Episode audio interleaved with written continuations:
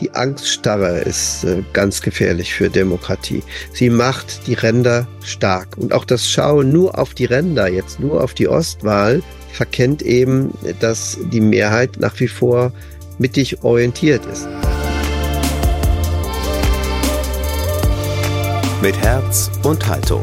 Debatten, Positionen, Hintergründe zu den Fragen unserer Zeit.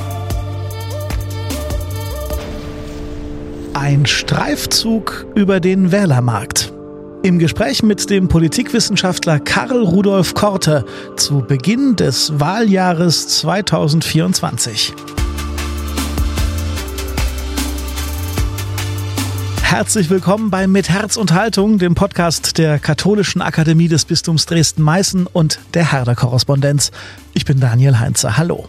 Genau sechs Monate liegen sie nun noch entfernt. Die Landtagswahlen 2024 in Thüringen und Sachsen, also den beiden Bundesländern, auf deren Gebiet das Bistum Dresden-Meißen liegt. Und bereits im Juni stehen in Deutschland die Wahl zum Europäischen Parlament und vielerorts auch Kommunalwahlen an.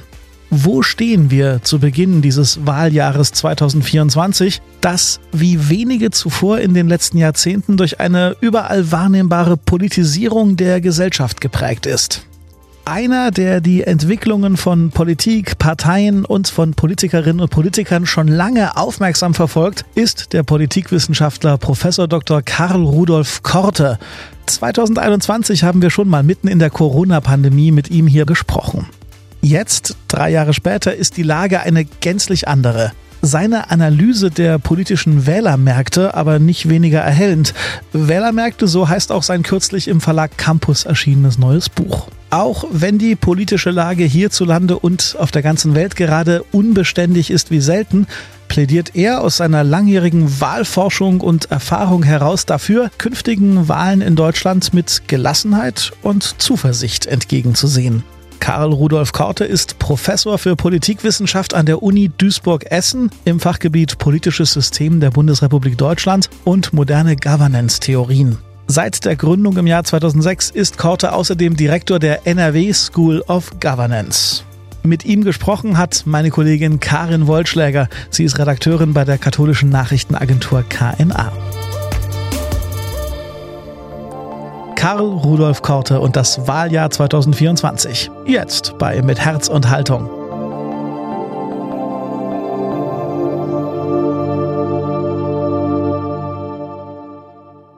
Herr Professor Korte, Sie haben Ihr neues Buch über Wahlverhalten und Regierungspolitik der Berliner Republik Wählermärkte genannt und dafür die Wochenmärkte als Metapher hergenommen. Können Sie unseren Hörerinnen und Hörern vielleicht kurz erläutern, was es damit auf sich hat und warum genau Ihnen dieses Bild so passend scheint? Ja, weil der Markt nicht als ökonomisches Modell bei mir auftaucht, sondern als ein Ort der Begegnung. Die Begegnung ist Grundlage für Gespräche. Und aus Gesprächen entwickelt sich letztlich auch Politik. Nur dort können wir erfahren, wie unterschiedliche Interessen und Einstellungen sich darstellen und wir lernen sie auch kennen. Das ist ja nicht nur ein idealerweise ein Raum der Überschneidung, sondern es ist auch hm, etwas, bei dem man sowas wie Abweichungstoleranz hm, letztlich erwerben kann für verschiedene Erprobungsräume. Und äh, deswegen finde ich die Marktstände auf dem Wochenmarkt so interessant, äh, nicht nur zum Flanieren. Und wie würden Sie aktuell die Stimmung auf dem Wochenmarkt beschreiben? Die ist äh, an den Rändern radikalisiert, polarisiert, aber die Mitte ist groß, fest, überschaubar, stolz, selbstbewusst, aber häufig auch am Jammern. Und ähm, insofern ist da eine Dynamik auf dem Markt zu sehen. Und ähm, wir können als Kunde eben erkennen, wie es läuft.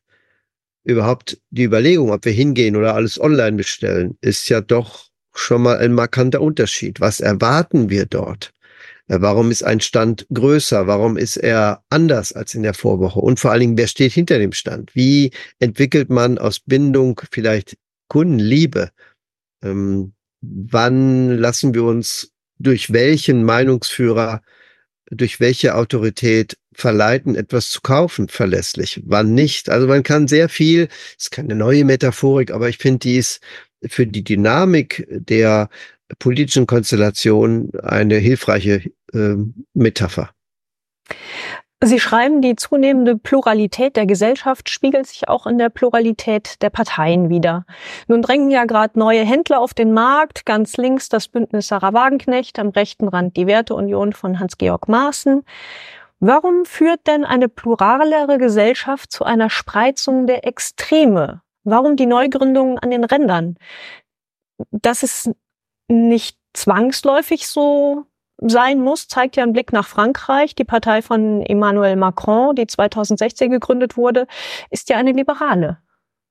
Das ist richtig, aber der Parteienwettbewerb ist natürlich politisch-kulturell in Deutschland zu verorten. Er war immer sehr dosiert polarisiert. Er ist sehr mittezentriert, das ist eigentlich hier die Alltagskonstellation, die uns von vielen anderen europäischen Parteiwettbewerben fundamental unterscheidet. Deswegen konnte man auch unterschiedliche Koalitionsbildungen äh, kreieren, aber wenn praktisch die Integrationskraft von Mitteparteien nachlässt, dann schaffen sie es nicht mehr, neue andere Interessen offenbar ausreichend zu bündeln, aufzunehmen. Und Parteien sind ein Abbild der Gesellschaft wenn es also gut läuft, finden wir von unseren Interessen auch Parteien, die das aufgreifen. Und wenn die Parteien es eben integrationstechnisch nicht aufgreifen, ergibt sich unter Angebotsgesichtspunkten einfach eine neue Variante. Und die ist in der Tat im Moment stärker an den Rändern als in der Mitte. Aber wenn wir genau hingucken, das, was äh, Wagenknecht versucht, ist ja durchaus inhaltlich ein Spagat ähm, so dass auch Mitteparteien im Moment noch sich eingeladen fühlen könnten, mit ihr letztlich auch gemeinsam zu koalieren. Es ist ja links autoritär, es ist links und rechts zugleich. Es ist ja ein Sammelsurium von ähm, Möglichkeiten, viele verschiedene Wähler an sich zu binden, gesellschaftspolitisch eher rechts, ökonomisch eher links. Diese Parteigründung an den Rändern, bedeutet das im Umkehrschluss auch, dass unsere Gesellschaft extremer geworden ist? Nein, das kann man so nicht sagen. Ich äh, habe immer den Kontext der Hauptwahlen, das sind auch Landtagswahlen, Bundestagswahlen, an denen sich sehr viele Menschen beteiligen. Und die letzten verlässlichen äh, Daten dazu kommen ja aus der Wahl in Hessen und Bayern im Herbst.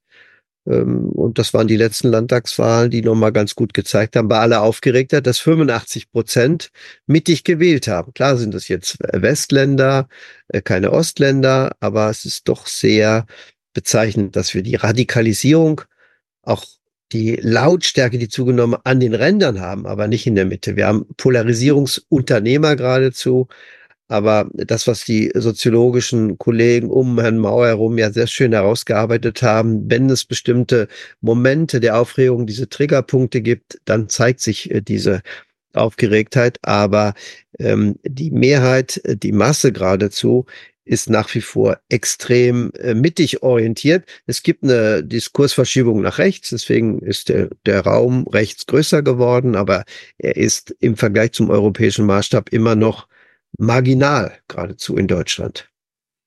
Welche Erfolgschancen räumen Sie denn den Newcomer-Parteien im ersten Anlauf ein?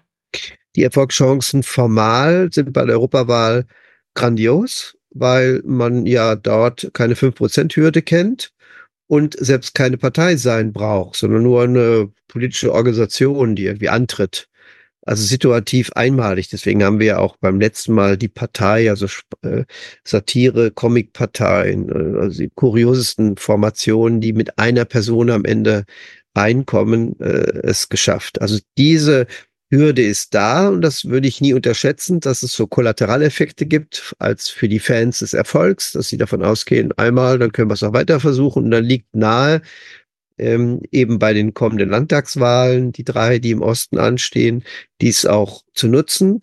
Aber es setzt organisatorisch eben sehr viel voraus. Alle wollen zwar Partei werden, es gibt also nichts Interessanteres, nichts Moderneres an Willensbildung, nichts Attraktiveres Interessen nicht nur zu formulieren, keine Straßenbündnisse, sondern richtig Partei werden. Das wollen alle. Also es spricht sehr viel dafür. Aber das setzt eben organisatorisch einiges voraus, Landesparteien zu gründen, äh, Listen aufzustellen, alles ordnungsgemäß nach Parteirecht, transparent, mit Unterschriften und so weiter. Das ist nicht so einfach, so dass es ähm, für die Zeit danach erstmal organisatorisch voraussetzungsvoll ist und ähm, nach der Erfahrung, die wir beim Muster des Wählens haben, wenn man nicht neugierig ist auf die Parteien und wenn keine Erfolgschance besteht, werden deutsche Wählerinnen und Wähler und die auch nicht wählen.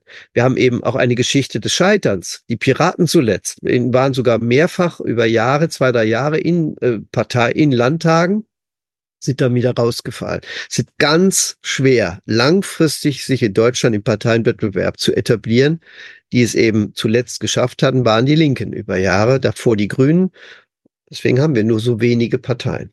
Ein zentrales Ergebnis Ihrer Analyse ist es, Sie haben es gerade auch schon ein bisschen angesprochen, dass die deutschen Wählerinnen und Wähler sehr pragmatisch sind und auf Sicherheit und Kontinuität setzen wählen mehrheitlich moderat, mittig, sind eingebunden in den Westen, lassen sich eher von aufregungsresistenten Amtsinhabern als von Populisten regieren. Nun gibt es aber derzeit durchaus eine gewisse Nervosität mit Blick auf eben die kommenden Landtagswahlen in Sachsen, Thüringen und Brandenburg. Die AfD liegt in Wahlumfragen stabil überall vorn, in Sachsen und Thüringen mit über 30 Prozent, in Brandenburg knapp darunter. Plädieren Sie wie in Ihrem Buch immer noch dafür, den kommenden Wahlen doch mit Gelassenheit und Zuversicht entgegenzuschauen. Ja, weil es eine hohe Dynamik gibt, geradezu Tagesplebiscit auch zu nutzen. Der Vorteil der sogenannten Ostwählerinnen und Ostwähler liegt darin, dass es gar keine Parteibindung im Sinne einer Parteiidentifikation jahrzehntelange Art gibt. Jeder kann sie gewinnen, wenn sie äh, sich bereit erklären, auch auf dem Markt richtig zu werben da liegt äh, letztlich die Chance. Und ähm, wenn wir unseren Stolz auf die Demokratie und die bisherigen Mechanismen ähm, auch der Kompromissfindung verlieren und die Begeisterung für das, was unsere Freiheitsqualität ausmacht, dann verfallen wir nicht nur in Panik, sondern oft auch in Angst. Und die Angststarre ist äh, ganz gefährlich für Demokratie. Sie macht die Ränder stark. Und auch das Schauen nur auf die Ränder, jetzt nur auf die Ostwahl, verkennt eben, dass die Mehrheit nach wie vor mittig orientiert ist. Also ich warne einfach davor, das so zu sehen. Der zweite, das zweite oder das dritte Argument ist auch, es gibt eben Gewissheitsschwund in vielerlei Hinsicht in komplexen Gesellschaften, die sich niemals linear entwickeln. Niemals zyklisch mehr, sondern komplex heißt viele Rückkopplungseffekte. Es ist nicht vorhersehbar, was in vier Wochen ist. Es ist eine hohe Dynamik, Volatilität, gerade auf dem Wählermarkt. Und wir verkennen oft auch die starken Personen, die eintreten für die Mitteparteien, dass sie nochmal für sich auch mit Personen als Person werben. Dafür ist es viel zu lang um das zu beurteilen. Wir haben ja gesehen, wie schon es eine Aufweichung dieses angeblich festgefügten Potenzial gab bei den AfD-Werten durch äh, die Wucht der Masse, die über die Straße jetzt auch zu demonstrieren hat, begonnen. Trotzdem ergeben sich aber jetzt auch vor dem Hintergrund der, der Vielzahl, der zugenommenen Zahl von Parteien praktische Probleme nach der Wahl, wie man regierungsfähige Koalitionen mit ausreichend Sitzen ohne die AfD wird bilden können. Zumal es ja von Seiten der CDU nicht nur einen Unvereinbarkeitsbeschluss für die Zusammenarbeit mit der AfD gibt, sondern eben auch mit den Linken, was vor allem in Thüringen zu einem erheblichen Problem führen dürfte. Sollte die CDU aus pragmatischen Gründen ihren Standpunkt zur Längspartei nochmal überdenken, wie es ja beispielsweise auch der CDU-Politiker und ehemalige Ostbeauftragte der Bundesregierung Marco Wanderwitz jetzt forderte? Ja, zwei Dinge könnte man im Vorgriff äh, angehen. Das eine ist, die Instrumentarien der wehrhaften Demokratie nochmal zu schärfen. Das Grundgesetz hat sich ja über die Jahrzehnte großartig bewährt. Äh, man muss jetzt eben da auch nicht in Panik verfallen, aber dazu gehört eben auch Geschäftsordnung zur Wahl vom Ministerpräsidenten sich nochmal näher anzugucken. Da ist das eine oder andere irritierend was in Thüringen äh, der, äh, so äh, formuliert ist. Das ist in anderen äh, Bundesländern ja in Landtagswahl bei der Wahl des Bundes des Landtags des Ministerpräsidenten ähm, anders und abweichend. Also das ist das eine. was man für wehrhafte Demokratie machen kann. Das andere ist durchaus äh, sich auch zu überlegen, wie moderne Formen von Regierungsbündnissen aussehen könnten. Ich meine jetzt nicht nur Minderheitsregierungen, die es ja international auch sehr stark gibt, sondern auch vielleicht Koalitionen, die mehr auf Differenz setzen ähm, und von daher eine andere Art ähm, lernend, kollaborativ zusammenarbeiten, fixieren. Und man kann natürlich auch nochmal drüber nachdenken, äh, auf das Sie angespielt haben, ob eben alte äh, Beschlüsse noch greifen. Die Linke in, in Thüringen beispielsweise, so wie sie mit Herrn Ramelow agiert, ist ja eine sozialdemokratische Partei. So wie sie inhaltlich agiert und auch vom Stil her agiert. Und Herr Ramelow ist ja ein ein westdeutscher Gewerkschaftler, so, so äh, sozialpartnerschaftlich organisiert denkt er, handelt er. Das ist insofern ein, eine wichtige Vorratsbeschluss, die Union durchaus treffen sollte. Das gilt nicht für äh, bestimmte Kader der Linken und bestimmte Gruppierungen der Linken, aber im Hinblick auf Thüringen wäre es äh, absolut hilfreich. Schauen wir nochmal auf den Wochenmarkt, auf die Gespräche zwischen Händlern und Käufern. Da wird sich oft hoch emotional über die Waren, über das Angebot beschwert. Man hat den Eindruck, mit rationalen Argumenten ist es nicht mehr einzufangen. Lässt sich dieser Frust nicht mehr besänftigen. Ist die Kommunikation auf dem Markt gestört, das Sachargument an Gewicht verloren? Ja, ist auch staatsverächtliche äh, Tonalität auch in die politische Mitte eingesickert. Das muss man sich vergegenwärtigen, so dass es wie messbar geworden ist nach dem Heizungsgesetz, also Gebäudeenergiegesetz, ein Vertrauensabriss geradezu gegenüber der Ampel und damit der Politik und den Politikern. Das ist schon mehr als nur Politikverdrossenheit.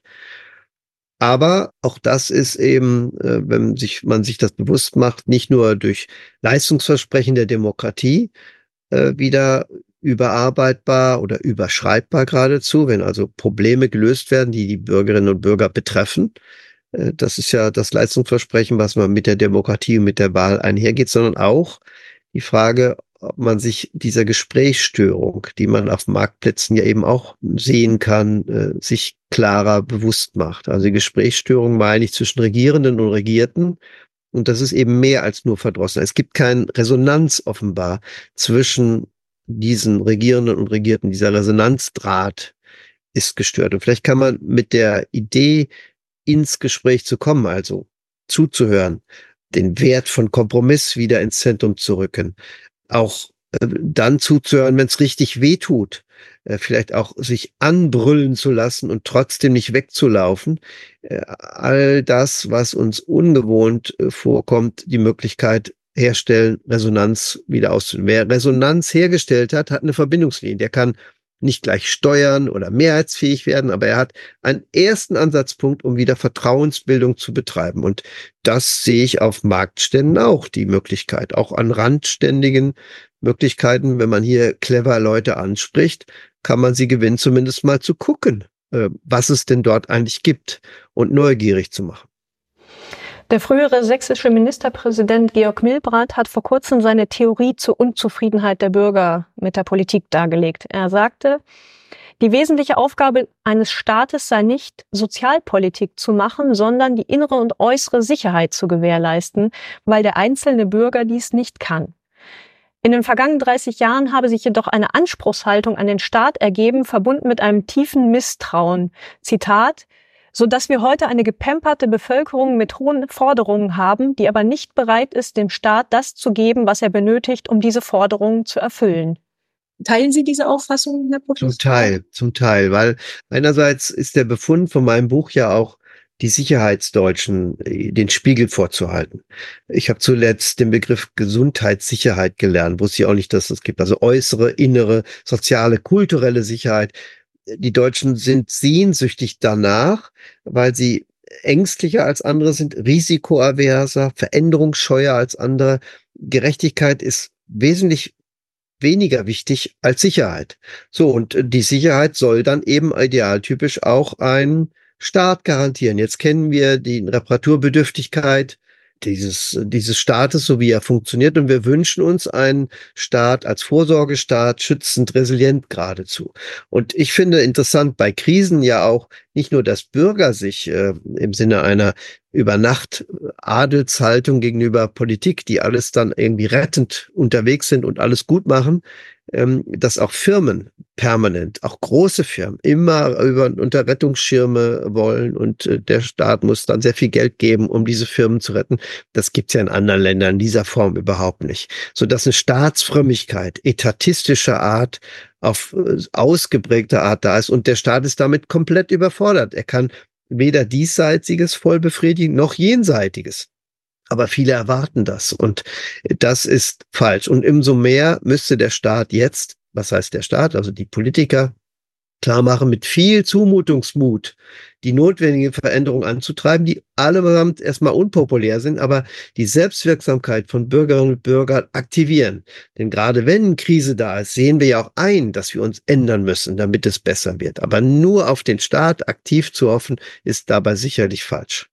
Schauen wir noch einmal kurz auf die Sicherheitspolitik. Bundeskanzler Olaf Scholz sagte in der Tagesschau mit Blick auf die Taurus-Lieferungen für die Ukraine, ein Drittel der Bürgerinnen und Bürger sei skeptisch, ob Deutschland nicht zu viel mache. Nach Scholz Auffassung würde es helfen, wenn das mal Gegenstand einer Debatte wäre. Das sei auch notwendig, um die Unterstützung aufrechtzuerhalten, wenn der Krieg länger dauert. Brauchen wir mehr solche Debatten? Ja, auf jeden Fall. Wir haben ja unter der Zeitenwende-Debatte und der Rede, die ja genial war, zum richtigen Zeitpunkt, vier Tage nach Kriegsbeginn, die auf, äh, praktisch aufgebrochen, diese Zurückhaltungskultur, die wir hatten. Wir waren Pazifismus-Weltmeister und das ist weg. Das hat er uns um die Ohren gehauen und hat gesagt, da ist eine Notwendigkeit, weil es um uns geht der wird die Ukraine äh, einmarschieren und nachher marschiert er in andere Länder ein. Wir müssen jetzt was tun. Also wieder in Wehrhaftigkeit zu denken, ist völlig neu für uns alle gewesen, auch für mich persönlich. Ich habe so viele Seminare gemacht an Universitäten zur Wehrhaftigkeit. Es gab für mich nur innere Feinde der Demokratie. Es gab überhaupt keine äußeren Feinde mehr der Demokratie. Meine eigene Lebenslüge bin ich begegnet, auch an diesem Tag. Und das Nachholen zu begreifen, kann sich nur setzen, wenn wir auch das in einen permanenten Diskurs überführen. Es geht also nicht um irgendwelche Waffen nur, sondern uns klar zu machen, was bedeutet denn Wehrhaftigkeit? Wie verteidigen wir dieses Land und wie abwehrbereit? Durchaus in den Worten von Pistorius, wie kriegsbereit sind wir, um diese Freiheit zu schützen und unser Land zu schützen, unsere Familien zu schützen. Darüber muss man, glaube ich, permanent diskutieren und äh, das ist oft im Hintergrund, weil wir über ja die Alltagsprobleme der Deutschen Bahn, die auch nicht gering sind, aber doch dann eher diskutieren als über diese Frage, die im Moment schon ein bisschen wieder an den Rand gedrängt erscheint. Welche Rolle spielen eigentlich Protestwähler? Welche Relevanz haben sie? Ja, Protestwähler sind ja erstmal Wähler, die nicht klar zuzuordnen sind. Sie können dadurch protestieren, dass sie nicht zur Wahl gehen. Also Nichtwähler sind auch Protestwähler. Dann können sie sich natürlich extreme Parteien aussuchen, um den etablierten etwas auszuwischen. Inwieweit aus Protestwählern Gesinnungswähler werden, ist schwer zu sagen und schwer zu unterscheiden. Aber jeder muss sich klar werden, und das ist auch eine Frage von äh, politischer Aufklärungsarbeit, dass wir eben für vier oder je lang, wie, je nachdem, wie die Legislaturperiode dauert, für fünf Jahre dann Mehrheiten mitprägen, idealerweise. Und das muss man sich klar, nur weil man am Tag protestieren möchte, ist das, glaube ich, eine Überlegung, die man sich gut überlegen muss, weil sie doch trägt für mehrere Jahre, wenn man dann diese extremen Parteien wählt.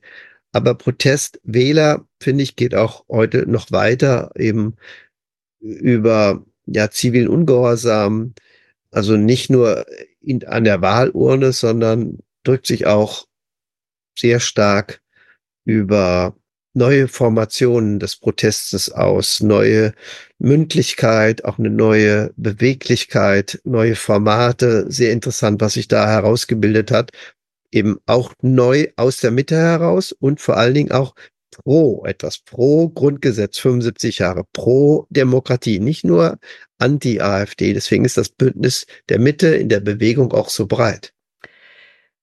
Welchen Einfluss hat eine Unzufriedenheit mit der Bundesregierung auf Landtagswahlen? Sehr große. Die kollateralen Effekte sind da, auch wenn in den Umfragen immer wieder in den Nachwahlbefragungen und auch in der Vorwahlbefragung differenziert wird, ist das nun landestypische äh, Probleme, über die Sie abstimmen oder bundespolitische. Natürlich der aufgeklärte Wähler sagt, es sind landespolitische, weil er weiß, es geht natürlich um Landtagswahl. Und natürlich spielen äh, landesspezifische Fragestellungen wie Bildung oder Sicherheit Energie, soweit die landespolitische Zuständigkeit da ist, eine große Rolle. Aber der Überschwappeffekt von äh, Großereignissen ist so gigantisch, dass wir manche Landtagswahlen nur damit auch erklären können. Es gibt jetzt nicht nur den Fukushima-Schock, der Herrn Kretschmer einmal ins Amt gebracht hat in Baden-Württemberg, Herrn Kretschmann, aber ähm, sondern auch darüber hinaus sehen wir, dass viele Wähler sich bei der Entscheidung natürlich an der aktuellen Lageeinschätzung orientieren. Ein komplexes Motivbündel, bei dem bundespolitische Mechanismen genauso greifen wie landespolitische. Im Mai, Juni sind ja die Kommunalwahlen in neun Bundesländern, darunter eben auch in Sachsen, Thüringen und Brandenburg. Inwieweit kann man diese Wahlen schon als Stimmungstest für die Landtagswahlen sehen? Sie haben ja vorhin auch von der hohen Dynamik gesprochen. Ist es vielleicht dann auch bis zu den Landtagswahlen noch zu weit hin? Oder die Frage auch, könnte das das Ergebnis der Kommunalwahlen so eine Art heilsamer Schock sein dass wenn vielleicht das sehr hohe Ergebnis für die AfD gibt, mancher dann bei der Landtagswahl sich es doch nochmal anders überlegt. Ja, das ist, es gibt auch paradoxe Effekte, die entstehen können. Erstmal ist die Wahlbeteiligung an der Kommunalwahl zeitgleich mit Europawahl für beide Wahlen gut, weil sich mehr beteiligen, als wenn es nur die Kommunalwahl wäre. Das gilt ja doch für viele gekoppelten Land äh, Kommunalwahlen. Aber die Schlussfolgerung, dass daraus wir Ableitungen für den Herbst treffen können, halte ich für sehr schwer, weil beides sind sogenannte Nebenwahlen, die also unter anderen Kriterien erfolgen. Äh, bei Europawahl tummeln sich Leute gerne, die auch etwas eine Abrechnung offen haben, die Protest artikulieren wollen, die einfach mal was anderes ausprobieren wollen, weil sie meinen, es geht nicht um wirklich viel. Und je kleiner die Kommune wiederum ist, spielt die Parteipolitik überhaupt keine Rolle, sondern die Person, die ich kenne, die ich wieder wähle, die ich abwähle. Da ist die Farbe der Partei irrelevant. Also die Schlussfolgerung halte ich für schwer, daraus Ableitungen zu treffen. Das mag sicherlich für die Kommunalwahlen treffen, die in den drei Bundesländern äh, greifen, das schon, aber für die anderen nicht. Sie beschreiben in Ihrem Buch, dass eine Wahlentscheidung von vielen komplexen Faktoren abhängt. Würden Sie sagen, dass in Ostdeutschland Faktoren eine Rolle spielen, die in Westdeutschland vielleicht eine andere Relevanz haben? Auf jeden Fall. Die Transformationserschöpfung, die ist ja empirisch extrem belegbar. Also wir haben die Notwendigkeit natürlich eine digitale Nachhaltigkeitsgesellschaft zu kreieren. Sie ist, können wir fast sagen, wenn der Begriff nicht so belegt wäre, alternativlos. Aber wie macht man das? Weil das mit sehr viel unpopulären Schwierigkeiten letztlich verbunden ist. Und den Antrieb, sich zu verändern, ist sowieso schwer.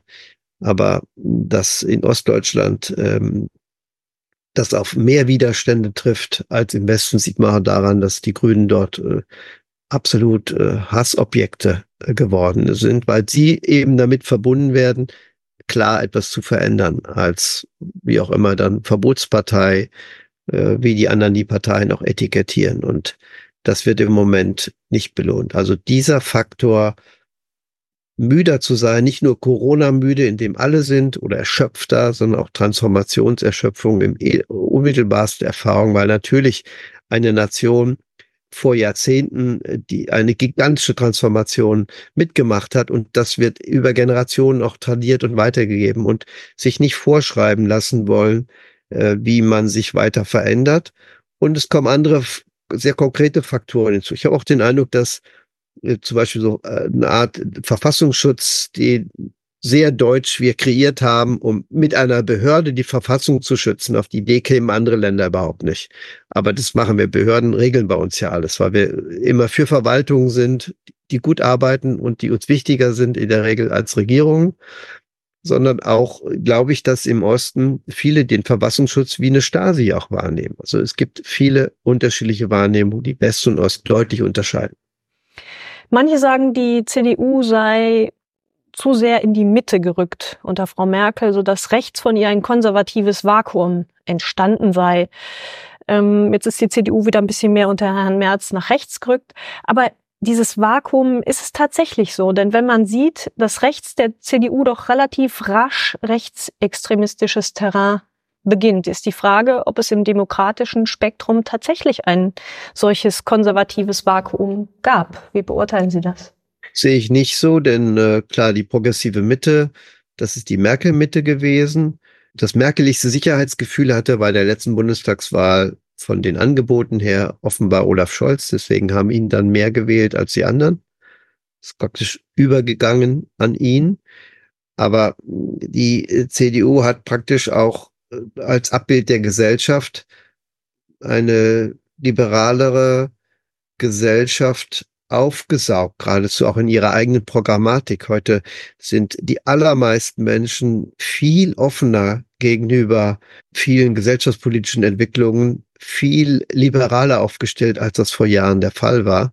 Und das hat äh, die CDU als Abbild integrativ aufgenommen und wiedergegeben, sodass wir als Gesellschaft uns insgesamt verändert haben. Natürlich gibt es auch immer eine Sehnsucht nach äh, Konservativen, aber das hat dann in Bayern beispielsweise eher die CSU äh, wiedergespiegelt und Teile, vielleicht auch könnte man sagen, einige Landesverbände der CDU auch insgesamt. Also ich sehe nicht, dass hier ein äh, grundsätzliches Vakuum entstanden ist, denn ähm, was meinen wir mit konservativ? Ist das das bewahrende Element? Äh, wie, wie konservativ ist letztlich die Sozialdemokratie, die sehr stark ähm, bewahrende äh, Programmatik so stark enthält, dass auch der Bundeskanzler immer wieder betont, auch äh, so eine Art, ich beschütze euch, äh, never walk alone, ich bin bei euch und ich garantiere, ich habe alles im Blick und im Griff und niemand muss am Ende sich verändern, hat er ja wörtlich im Bundestag so gesagt.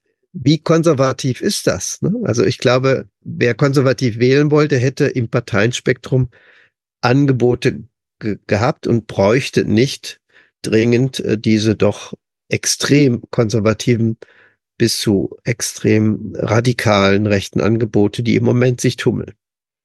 Ostdeutschlands katholische Bischöfe haben unlängst in einem bundesweit beachteten gemeinsamen Appell zum Superwahljahr rechten Parteien eine ganz klare Absage erteilt.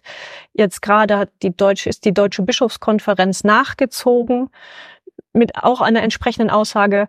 Welchen Einfluss kann so etwas auf das Wahlverhalten haben innerhalb der katholischen Community, aber auch darüber hinaus? Das ist wie so ein Paradigmenwechsel, dass man vor einer Partei warnt. Und das ist ja auch bei ähm, Arbeitgeberorganisationen, jetzt äh, auch in Baden-Württemberg im Schulterschluss Arbeitgeberverbände und Gewerkschaften passiert. Also nicht nur Warnung vor radikalen Kräften, sondern auch klare Aussage, mit Haltung nicht AfD wählen, weil sie Sicherheit, Arbeitsplatzsicherheit, wer sie wählt und die Programmatik ernst nimmt, gefährdet, weil sich die Stabilität des Arbeitsplatzes letztlich mit der Programmatik, wenn sie umsetzt, gefährdet. Also das ist die eine, dass diese, dieses Bekenntnishafte klarer geworden ist, als es der Fall war, nicht nur für generell für die Demokratie, sondern gegen die AfD. Das ist komplett neu. Und ähm, ich würde nie unterschätzen, dass daraus eben für viele Wählerinnen und Wählerinnen eine ja, Solidarität erwächst, bei der sie sich beheimatet fühlen in den unterschiedlichen Organisationen, die sich jetzt genauso äh, artikulieren. Also es ist eine, eine Beheimatung in der Demokratie, bei der man sagt, ja, ich finde mich da auch wieder es bestärkt das eigene und viele Wähler und Wähler sind eben auch Fans des Erfolgs. Sie wollen nicht allein individuell sein mit ihrer Wahlentscheidung, sondern gerne wie andere wählen. Nutzenorientierte Gruppenwähler und damit auch im Mainstream sein für ein Regierungsbündnis oder dass einer über fünf Prozent Hürde kommt, das würde ich nicht unterschätzen. Also die, die, die Wirkung äh, dieser Bekenntnisse sind viel mehr als nur Überschriften, weil sie eben sehr viel konkrete Orientierung bieten und auch Gesprächsmöglichkeiten auf dem Markt, dass man sagt, habt ihr das auch gelesen? Die sind auch dafür, die sind auch dagegen. Man es aufgreifen kann und damit überführt in eine interpersonale Kommunikation, die durch nichts zu ersetzen ist, wenn man sich anguckt, wie es zu Wahlentscheidungen kommt. Herr Professor Korte, haben Sie ganz herzlichen Dank für das Gespräch. Gerne.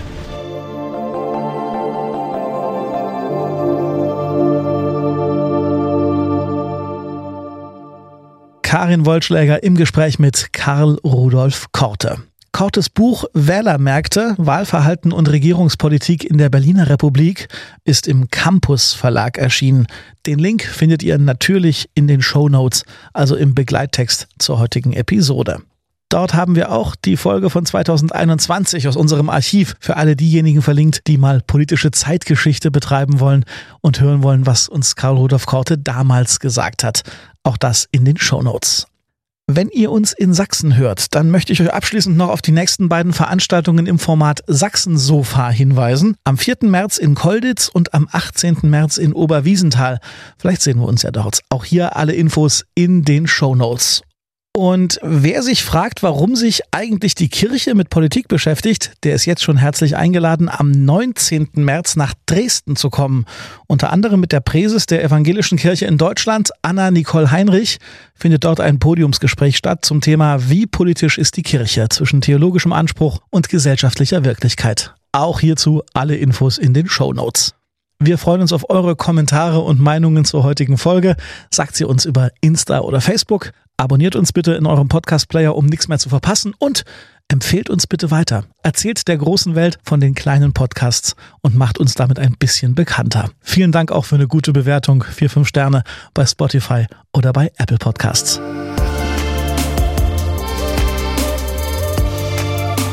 An dieser Folge mitgewirkt haben Karin Wollschläger, Jonathan Burger, Emily Siegel und ich. Mein Name ist Daniel Heinze. Danke fürs Zuhören und bis zum nächsten Mal. Mit Herz und Haltung.